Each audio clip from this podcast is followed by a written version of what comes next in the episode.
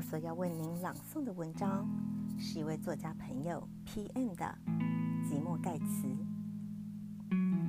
寂寞的中丝织着不甚牢靠的副节，沉重的爬行，仿佛背负我们过多过重的期待，蹒跚地爬出我们的内脏。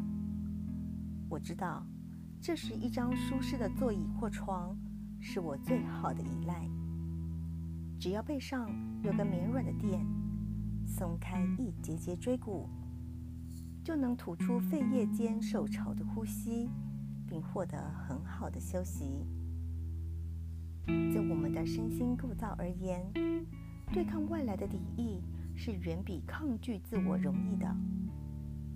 而寂寞重思，正是我们生而为人的寄生，沉潜于人类腺体。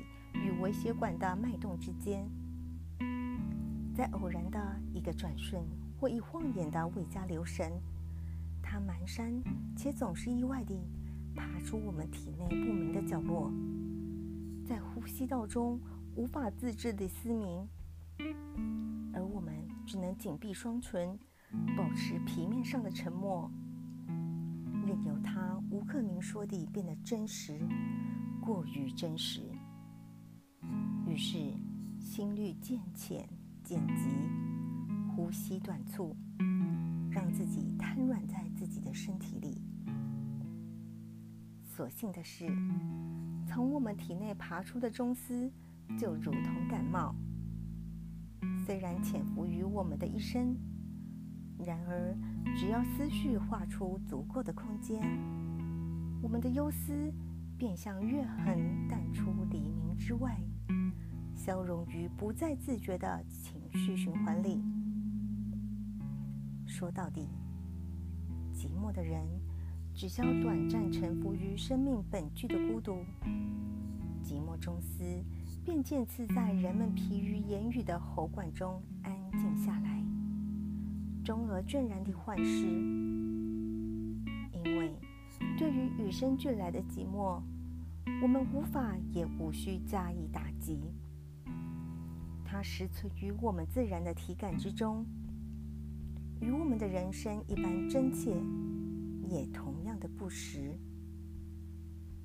我们只能暂且在自己的寂寞中瘫软，经过一小段清醒的梦寐，便能酥软地持续生活的清清朗朗。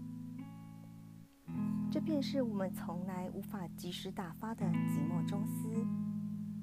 一种心神的虫子与灵魂的食腐生物，既是性灵的软弱，也是生命的护理，是淡毒，也无异于良药之需。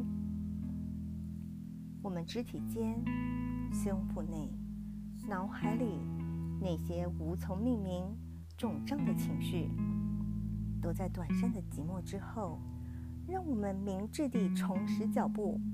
穿越逻辑的拥挤与浮躁，打包生活的荒谬，并一一丢弃。